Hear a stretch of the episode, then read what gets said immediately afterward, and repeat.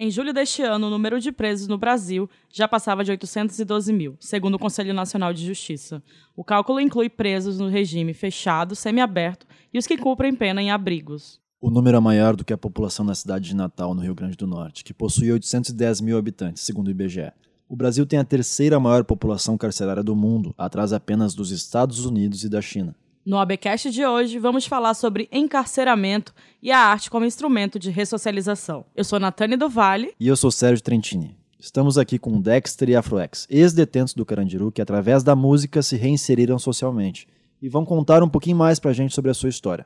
Participa também o presidente da Comissão Especial da Verdade sobre a Escravidão Negra da OABRS, Jorge Terra. O ABcast é uma produção do Departamento de Comunicação Social da OAB do Rio Grande do Sul e conta com a produção técnica de Vitor Nascimento.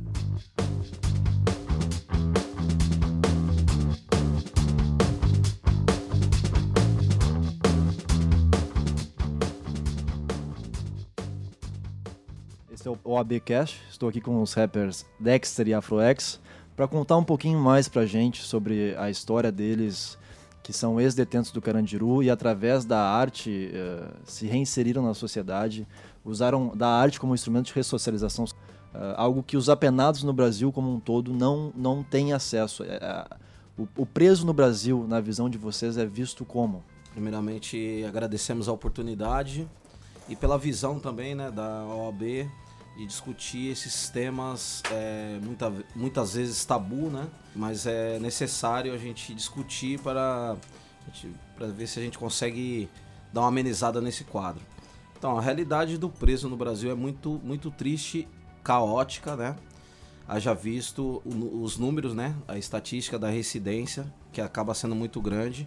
Então, a gente analisa que o sistema ele não está sendo eficaz. Uma das maiores é, um dos maiores investimentos da nossa população hoje é dentro da segurança pública e a gente não consegue entender por que, que isso não consegue não consegue entender entre aspas, né? Nós conseguimos enxergar, mas ao mesmo tempo é, é meio contraditório um investimento tão grande, sendo que é, a população não se tem um retorno. O quadro do sistema é esse daí, um quadro que só aumenta, né? Dentro do sistema também é, são é, acaba sendo desumano porque não se tem muita possibilidade a lógica aliás a lógica para é, se tornar um criminoso acaba sendo muito maior porque é, já vem dessa parte humanitária que não é respeitada é, entra também na, na questão também engessada também que eu vejo dentro do poder judiciário na, na agilidade dos processos possibilidade de penas alternativas, porque tem presos que cometeu o seu primeiro delito, ele poderia de repente ter uma, uma, uma outra chance. E, enfim, essa é, esse é o diagnóstico, o raio-x que eu vejo e, e, estamos vivenciando, porque nós estamos tendo oportunidade com esse retorno do, do 509E através desse manifesto e comemoração de 20 anos. A gente a gente está com esse projeto juntamente com a Carmela do Direito no Cárcere, que começou lá na PUC. está levando para o meio acadêmico para ver essas possíveis né, saídas para esse caos, né? Aí eu vou passar agora caminhada para o meu parceiro Dexter é, dar o, a visão dele e o veredito dele também. Bom, enfim, obrigado antes de mais nada pelo carinho, pelo convite, uma honra poder estar aqui com vocês. Uh, eu diria que o 509E saiu do, do submundo uh, para esses lugares aqui, né? E o mais interessante, para o coração das pessoas. É isso que nos mantém vivos, uh, nos mantém desenvolvendo o nosso trabalho. O retorno tem muito a ver com isso. E quanto à questão do preso no Brasil, eu vejo como um ciclo vicioso que há muito tempo já foi instalado no Brasil. Seres humanos presos custam dinheiro e, e que se repita todos os dias essas mesmas ações, né?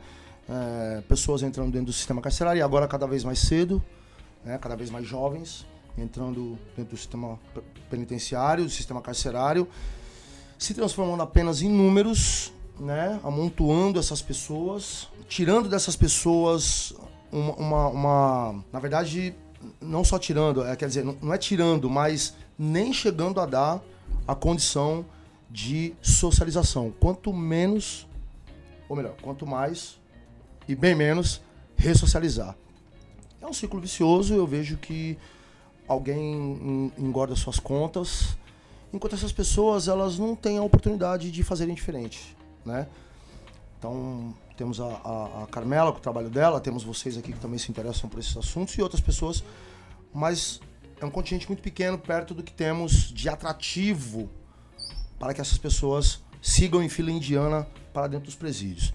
É uma pena, é encarceramento em massa, sobretudo da juventude preta e pobre do Brasil. Uma pena.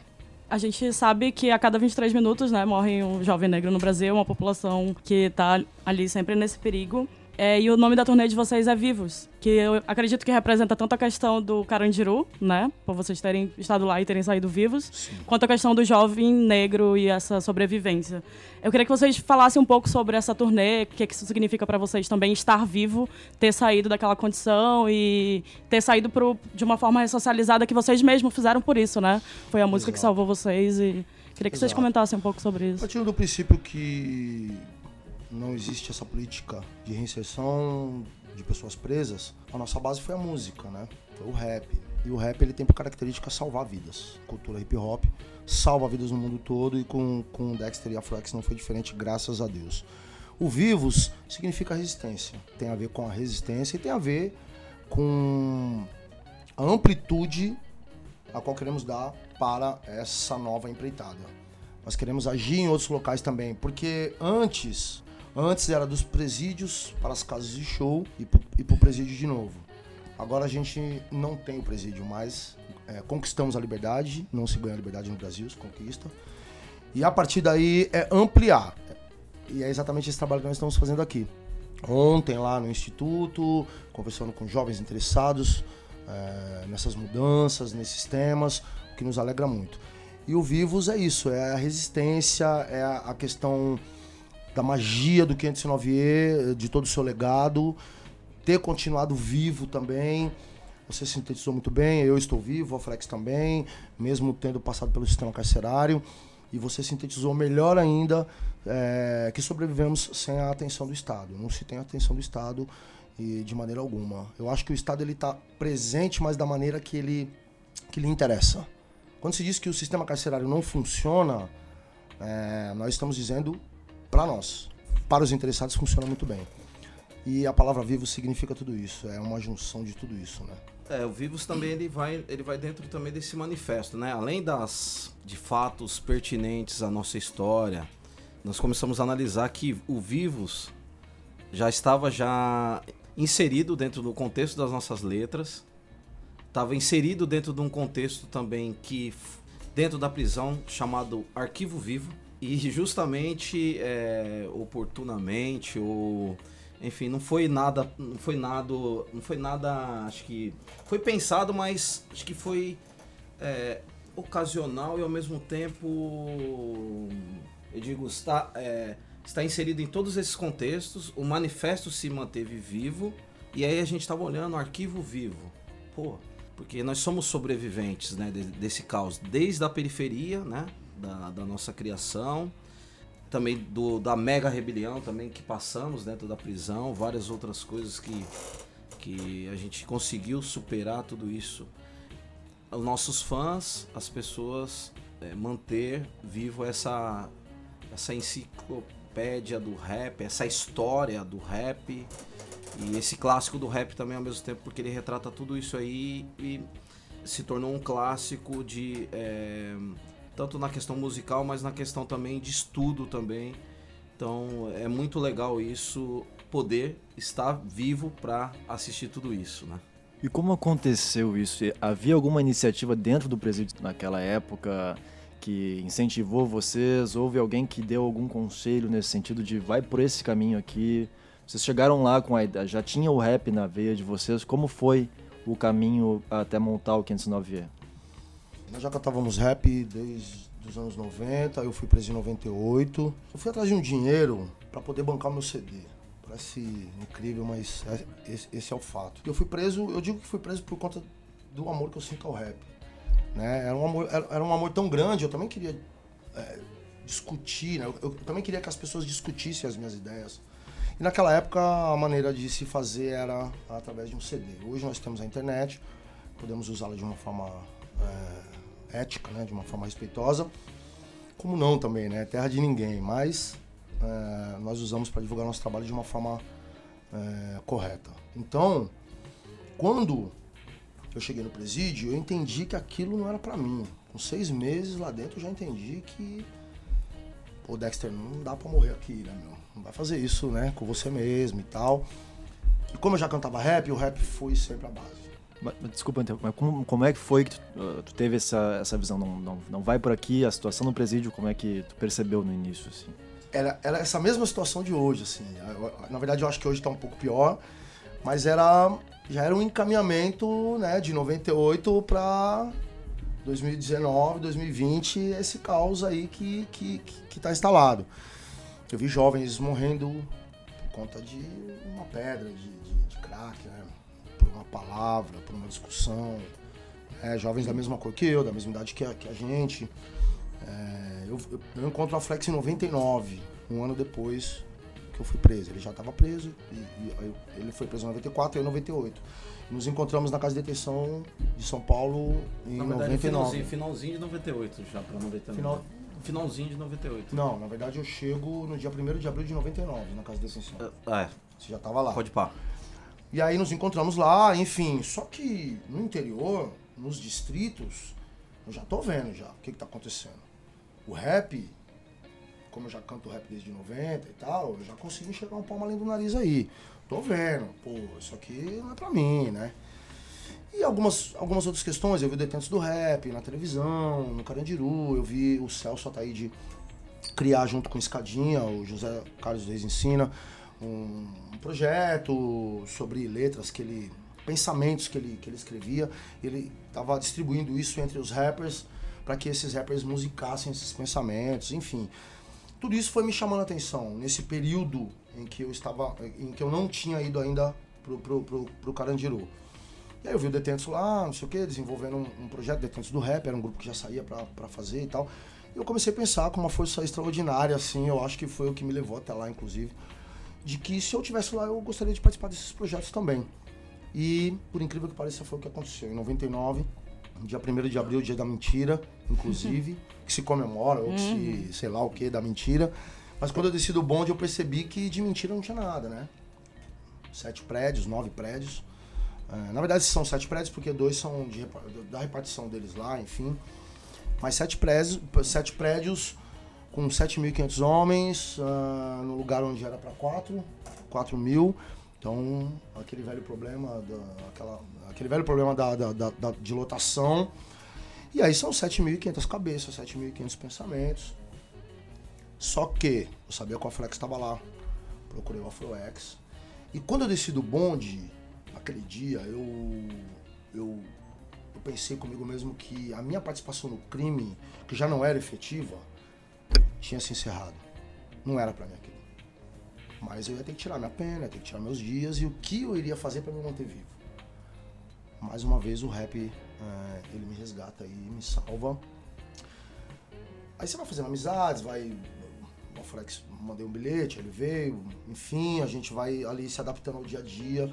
Encontrei alguns amigos que também, é, por incentivo do Detentos do Rap, formaram grupos e estavam ali também desenvolvendo seus trabalhos, me ajudaram muito, o caso do Daniel, do Maurício, enfim, alguns amigos que dentro da prisão, criminosos, diziam para mim o seguinte, cara, você tem um puta de um talento e você não pode morrer na praia, pelo amor de Deus. Se eu tivesse talento que você tem, eu abandonaria o crime. O que não é fácil, né? Mas, como eu já estava inserido já há nove anos, para mim não foi tão difícil se manter. Foi difícil dar continuidade, mas não foi difícil se manter dentro. Por quê? Porque eu amo o que eu faço. Encontramos o Afroex, o Afroex tinha algumas ideias e tal. O negão queria fugir. Falei, ô negão, chega aí, tô com umas ideias. Fui nele, falei, pô, parceiro, conheço desde a rua. Então nele eu posso confiar. Porque dentro de um presídio, até que você tenha uma amizade, até que você conheça familiares e tudo mais, é difícil você ter uma confiança na pessoa, né? É, isso é natural até, até que você tenha né, um, um, tempo com essa pessoa.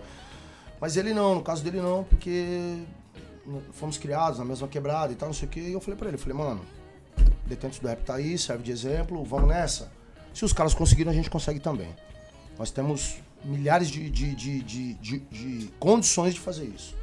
E através do Talentos Aprisionados, um, um, um projeto existente dentro do, do Carandiru na época, por uma atriz é, chamada Sofia Biziliar. Ela abandonou a carreira de, atriz e resolveu seguir os passos do, dos pais que já vinham trabalhando com social na Amazônia, os índios e tal. E ela, e ela leva esse projeto chamado Talentos Aprisionados para dentro do Carandiru. Um amigo que a conhecia, que conhecia ali o projeto e tal, e era um desses amigos que me dizia que eu tinha um talento, que seria legal eu investir no meu talento. Eu costumo dizer que a prisão é um lugar bem humano. Quando se trata dos detentos, dos uhum. reeducandos. Sim. Né? Nós nos ajudamos, porque estamos todos no mesmo barco. E me lembro até hoje do William me falando que ele conhecia uma pessoa, que essa pessoa tinha um projeto e que eu precisava conhecer essa pessoa. E ele me levou até a Sofia, depois eu levei o Afroex, é, depois fomos morar juntos no, no, pavilhão 7, eu morava no pavilhão 2 nessa época, ele no 7. Mas quando eu me deparei com a Sofia, é, cantei uma música para ela, aí eu acho que nesse dia você já tava, né? Nesse dia a gente já tava lá na cozinha lá, acho que teve uma festa, né? Lembra? Foi mais ou menos isso. E nós cantamos uma música, Saudades Mil, ela se interessou muito, se emocionou muito no dia e resolveu nos estender a mão através do projeto. E, obviamente, que eu falei pro Alfrex, falei, mano, é aqui, a oportunidade é aqui, vamos nessa aqui, pá.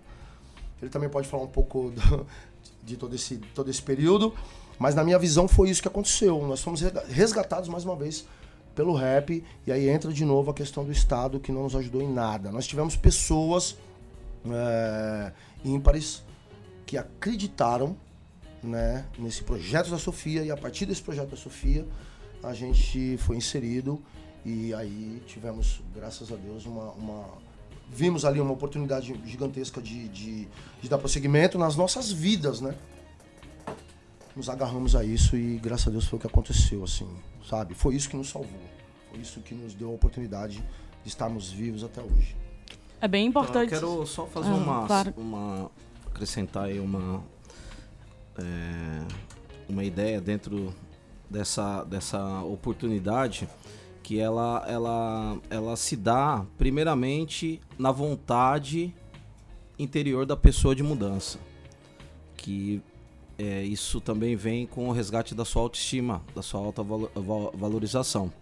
Então a autoestima ela foi muito importante para a gente entender esse nosso significado na Terra, né? Em cima da, da desse resgate da autoestima, é, a gente passou a se valorizar.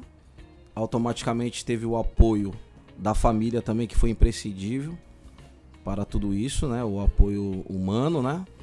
É, e vem esse outro lado que é a oportunidade. É, foram então esses três requisitos, né? Na verdade quatro, porque eu tenho uma fé também superior, acredito em Deus. Cada um tem uma fé em algo que, né, que seja impossível que ele possa é, atingir esse, esse, milagre, esse impossível. Então, é, foram esses quatro fatores aí que, é, de certa forma, é, juntando com a oportunidade, é, nos, nos trouxe a, a, esse caminho aí da, da luz, né? O caminho que, que ajudou para a gente é, se recuperar e, e se manter vivo, igual o meu parceiro disse. É bem interessante a gente observar como, assim como vocês, enquanto presidiários, estavam nessa luta pela ressocialização, a população negra de periferia também faz isso todo dia, né? Uhum. Querendo se inserir em ambientes mais artísticos, fazendo sua própria arte. De alguma forma, quando vocês levam a, o rap, principalmente, é uma forma de se salvar e de dizer para a sociedade a gente existe, a gente tem problemas, a gente não, não quer ser excluído da sociedade, como a população negra é. É, e vocês levam isso e cantam. É, é, uma, uma representatividade importante, né? Sempre é importante a gente ter é, artistas negros e negras para fazerem isso. E como é que vocês se sentem sendo essas pessoas que representam a população negra e a população que é encarcerada, encarcerada de, alguma forma? É, de que forma que vocês se sentem como contribuintes né, de uma sociedade que seja mais igual, mais é, com, igualdades sociais e com menos racismo também? É, é, é, é incomensurável o, o prazer, né? De estar, de pertencer e de tentar fazer acontecer. Eu já disse aqui que a- a- é muito desleal, né? O, que- o que temos perto do que eles têm. Mas a gente acredita nisso. O amor nos move, né? O amor pelo outro, o amor pela causa nos move. O 509 é isso. É... Quando ele nasce dentro dos presídios, dentro do presídio, e aí eu destaco que era o maior da América Latina, então mil e umas dificuldades, ele nasce com esse intuito de dar voz, primeiro para nós, e depois voz para quem, não, quem não tinha voz também, assim como a gente. E a partir do momento que conquistamos, e aí o 509 foi um, um sucesso e tal, nos deparamos com uma realidade muito muito difícil, que era de não sair para fazer show, o que depois também começou a acontecer. E aí depois, num debate com um deputado aí da bancada da bala, fomos impedidos de, de sair, e é o que sempre acontece com quem bate de frente com o sistema, vamos dizer assim. Mas, mais uma vez, a gente usa a palavra, a gente pode usar a palavra vivos, a nossa essência estava viva. Representar essas pessoas, além de um prazer, eu acho que eu, eu, eu vejo como ser útil, certo? E quando eu conheci o rap do Racionais, o rap do Taíde, o rap dos meus professores, foram exatamente isso que eles me disseram. Venha pra nossa luta, mas venha consciente de que você precisa ser útil. Então o 509 é isso, né? Não só o 509, mas nas nossas carreiras solo também, né? Quando nos juntamos é isso, e quando não estamos juntos no palco, é isso também. É ser útil ao outro, é levar lucidez através da música. E, e a música é de fácil entendimento, né? Ela, ela pode, através das melodias, te convencer, assim como uma página de um livro, enfim.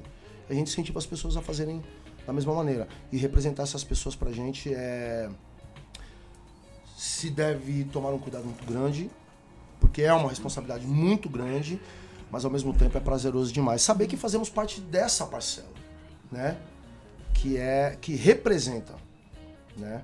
Enfim, eu espero que os representados estejam felizes também com, com, com a nossa atuação.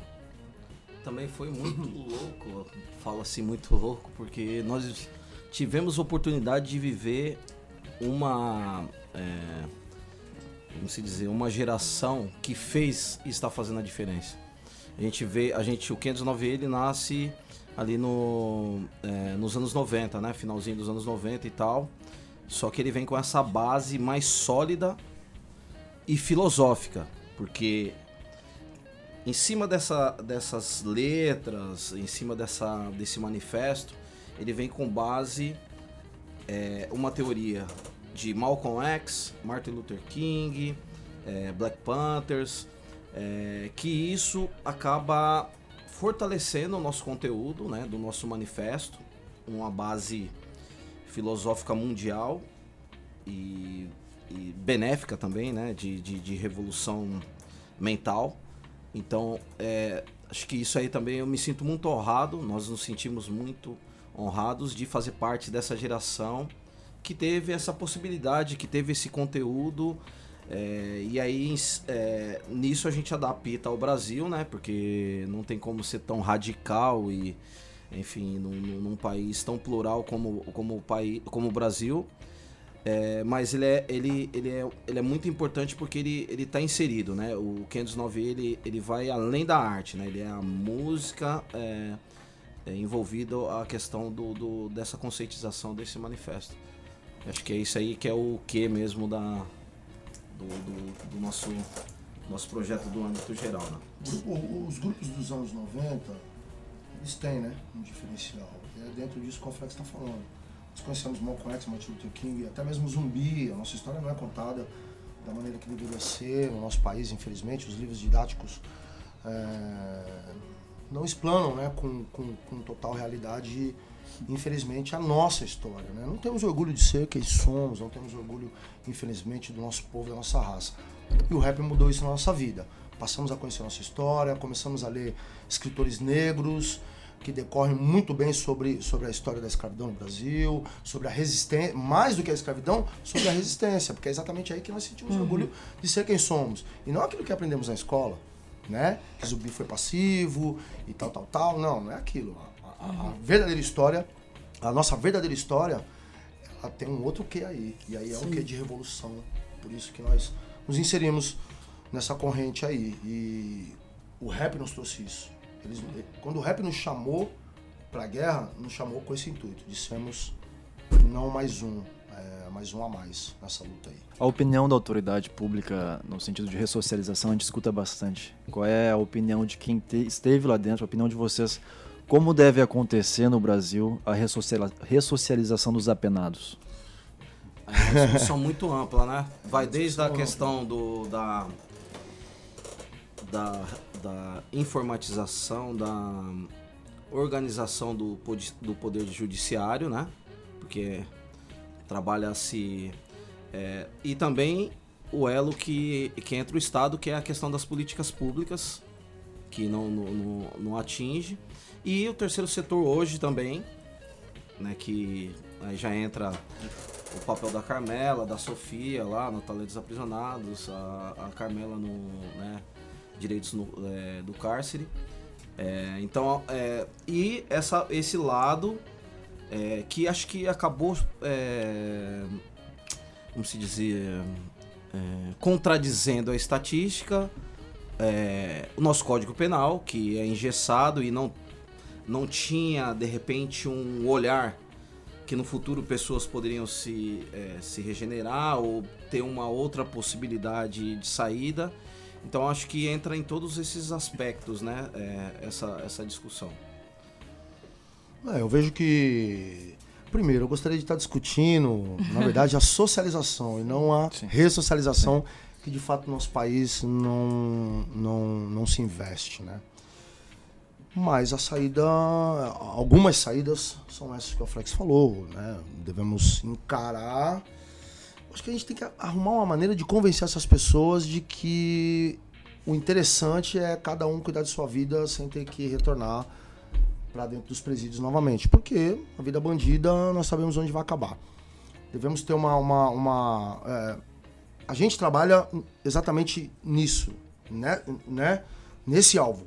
Dizer para eles que eles são capazes. A gente se mostra e diz para eles o seguinte: é, se nós conseguimos, vocês também podem conseguir. É, é tentar levantar a autoestima do ser humano e, e injetar dentro dele força de vontade, né? Agora, os meandros burocráticos, é óbvio que também devem ser mudados, porque senão eu não sei onde vamos chegar, né? Ou talvez saiba. E, Caos total. Né? É, e, e, e, e, e, aí eu não sei, é, eu não sei quem vai investir nisso. O atual governo, de maneira certo. alguma, não quer investir. É, eu, eu, acho que ele é muito ligado né, ao que eu falei do ciclo vicioso. É necessário que se tenha mais presídios do que mais escolas.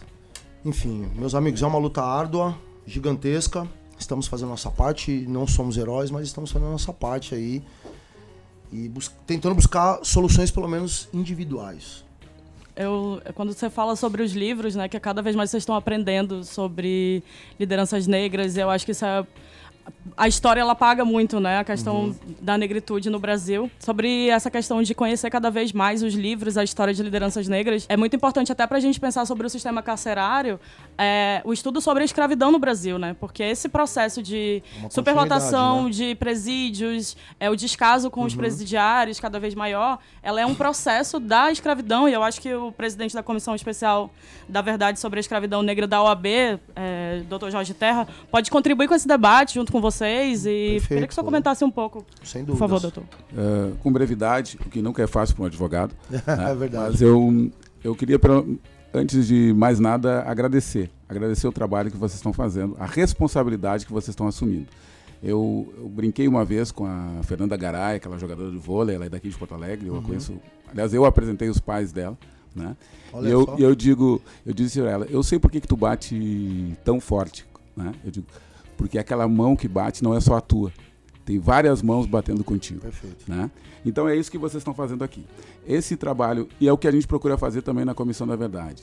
Né? A gente tem um trabalho muito grande para fazer, porque é um trabalho de mudança cultural. Né? Uhum. A gente sempre fala em políticas públicas como solução. Como solução. Mas, Mas tem, dois, tem os dois passos iniciais da política pública. Primeiro é a identificação do problema. Exato. E o segundo é a definição da agenda política. Uhum. Aí já morrem várias questões. Né? Primeiro, porque, embora seja um problema enorme a questão do sistema prisional, embora seja um problema enorme o problema do racismo, nós não conseguimos uh, levar para o centro de decisão que isso é importante. Exato. E segundo, na agenda política, né, que é o segundo passo, que é definir quanto de recurso eu vou destinar a isso, quantas pessoas vão se destinar a isso, quais são as pessoas que realmente eu tenho que ouvir. Né? Aí também tanto a questão de combate ao racismo quanto a questão do, do sistema prisional também eh, morrem. Né? Então, primeiro e, e, unicamente a minha palavra de agradecimento a vocês por estarem fazendo e também um desafio à Carmela, né? porque nós escrevemos um livro né, que se chama uh, Samba no Pé e Direito na Cabeça. Então, que cada pessoa escolhia um samba e escrevia sobre ele. Né? E eu acredito que está caindo de maduro, né? para agora nós pensarmos num rap, no, aí a criatividade eu deixo com ela, mas que seja, que, que, que seja o rap. O rap tem muito a, a, transmitir às pessoas e numa outra linguagem, a linguagem escrita, uhum. talvez uh, chegue, cheguemos a lugares, lugares diferentes e que precisam ser tocados pela mensagem do rap. Perfeito. Então, parabéns e obrigado. Aceitamos aí, você, a gente aceita o desafio aí, pela pessoa da, né? Na pessoa da Carmela. Demorou. Pô, doutor, maravilha, eu acho que é isso também. Eu acho que antes de se discutir é, políticas públicas, devemos dis discutir a célula mãe, né? Que é justamente pensar por onde vamos começar e de que forma vamos fazer. Perfeito, compacto com, com, com, com raciocínio. E é isso aí. Que as políticas públicas venham, mas que venham com, com já ligadas a, a, a, essa, a, essas decisões que precisam ser tomadas aqui no começo, porque senão não, não faz sentido muita coisa. Então, tamo juntão, obrigado pelo carinho. Gente só tem a agradecer. E que as pessoas é consigam entender isso, se tornar agentes multiplicadores ou evoluírem mentalmente, né? Deixar de lado essa questão aí dessa doença tão é, moderna que nós estamos vivendo chamada egoísmo. Ótimo, ótimo. Nos encaminhando então para o final, quero perguntar para vocês o seguinte: como se dá essa junção de vocês com entidades como a OAB, com iniciativas do Poder Judiciário, que eu sei que São, no Tribunal de São Paulo teve uh, um juiz, o doutor, doutor, Jaime. doutor Jaime, que tem iniciativas nesse sentido também, e também sobre o projeto Direito no Cárcere, que é muito bem conduzido pela Carmela. Uhum Uh, se vocês já tiveram a oportunidade de conhecer, o que, que acharam do projeto e deixar um, um, uma palavra final, um agradecimento. Estivemos ontem lá. Bom, já quero agradecer, obrigado pelo carinho, uh, pelo convite, uma honra poder dividir com vocês essas questões, aprender, né, uh, com vocês também e saber que vocês estão também coligados uh, à intenção, né, de mudança, ao trabalho, enfim. Muito obrigado pelo carinho. Eu, Dexter, agradeço mesmo de coração, assim como o Aflex vai agradecer também.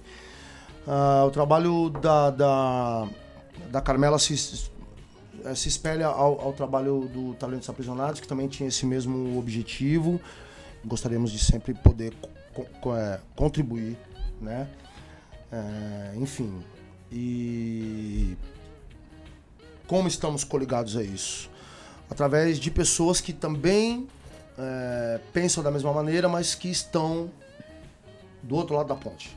Quando vocês nos chamam para essa discussão, para essa entrevista, para esse bate-papo, vocês legitimam o nosso trabalho, certo? Nas cadeias aí é, de propriedade, vocês estão à nossa frente. Não sei se você consegue me entender. Vocês estão com poder a mais. Nós fazemos rap. O rap não é bem aceito na nossa sociedade, a não ser por quem escuta e se identifica. Né? identifica. A sociedade no todo não se identifica com o rap. O rap educa as pessoas. E educar as pessoas no nosso país é dar um golpe de Estado. Essa minoria que tem o poder bota o rap na televisão como coisa de marginal. E o poder da televisão é bem maior do que o nosso. mas a nossa luta continua. Então, eu fico lisonjeado quando vocês, é, que entendem a nossa causa e que estão brigando, é, nos apoiam. Certo? É dessa maneira que nós estamos coligados a, a, a todos vocês. Você, na condição que está, provavelmente você, você é visto da, do outro lado da ponte. Nós estamos aqui, nós é a periferia, é o crime, é desse lado. Você não anda nisso. Quando o Dr. Jaime ele, ele, ele, ele, tá, ele atravessa a ponte. Quando nós atravessamos a ponte daqui para cá, é uma coisa. Mas quando vocês atravessam a ponte daqui para cá, é outra coisa. Vocês legitimam o nosso trabalho. Entenderam? Então é isso. Continuem nos legitimando e nós também estaremos com vocês de mãos, de mãos dadas, porque a gente também quer a mudança. Maravilha. Okay? Muito, muito obrigado. Obrigado pelo carinho. As iniciativas são ímpares, é ímpares. É, estamos adeptos, vivenciamos isso e acreditamos que tudo valeu a pena diante do nosso esforço, porque não é fácil ser ex-presidiário, independente da fama, do reconhecimento, não é fácil. Nós vamos ser taxados pelo resto da nossa vida, mas é uma bandeira que foi é, Deus nos incumbiu, né? E nós também já assumimos, assumimos essa postura. E o importante é a gente conseguir entender que cada lugar do Brasil que nós estamos passando, existe pessoas solidárias, é, pessoas humanas, sensíveis, que estão pensando no seu próximo, né? Então acho que o ganho é, dessa discussão é, é muito, muito, muito extraordinário, incrível. É, não só para nós, né, como experiência, como oportunidade, como honra, como mérito, mas também é, da possibilidade também dessa mudança aí, desse sonho realizado. Então é isso. Agradecemos a oportunidade aí, Afroex 509E e meu parceiro Dexter. Um abraço a todos aí que compactuam com essa com essa com essa verdade, né, que tamo junto. Legal. Manifesto 509E, muita paz, vivos. A OB agradece a participação de vocês, todos que estão presentes aqui. E obrigado, até a próxima, até o nosso próximo programa. Nós que agradecemos. OB, Porto Alegre, obrigado, sem palavras, é isso. Construindo, alimentando sonhos.